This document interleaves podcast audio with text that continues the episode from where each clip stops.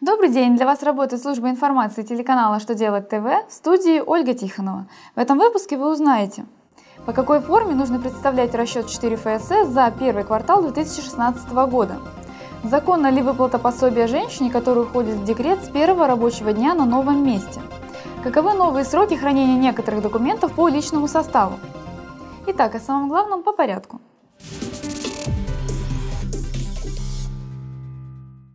Начиная с отчетности за первый квартал 2016 года, страхователи должны представлять расчет 4 ФСС по обновленной форме.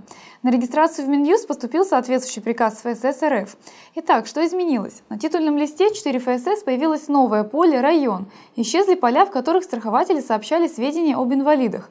Данные о численности инвалидов и работников вредных производств в новой форме 4 ФСС будут указывать перед таблицей 6 «База для начисления страховых взносов».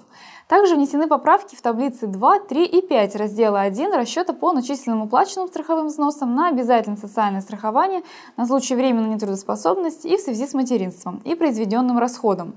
А таблица 6 раздела 2 расчета, где отражается база для начисления страховых взносов на травматизм, дана в новой редакции.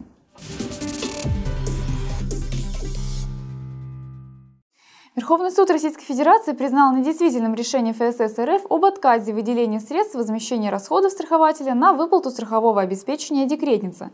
Соцстрах посчитал неправомерным случай, когда женщина в первый же день трудоустройства ушла в декрет, но компания начала судиться и доказала законность своих действий. Верховный суд РФ посчитал, что ФСС РФ поступил неправомерно. Отказать в приеме на работу из-за факта беременности нельзя. Все условия для выплаты возмещения декретного пособия были соблюдены. Трудовые отношения оформлены, страховой случай наступил и пособие перечислено работница.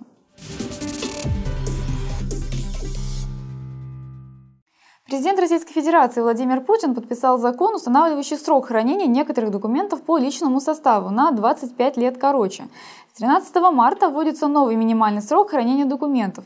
Речь идет о документах личного состава организации, трудовых договоров, личных карточках, которые были заведены начиная с 2003 года. Они должны храниться не менее 50 лет со дня создания.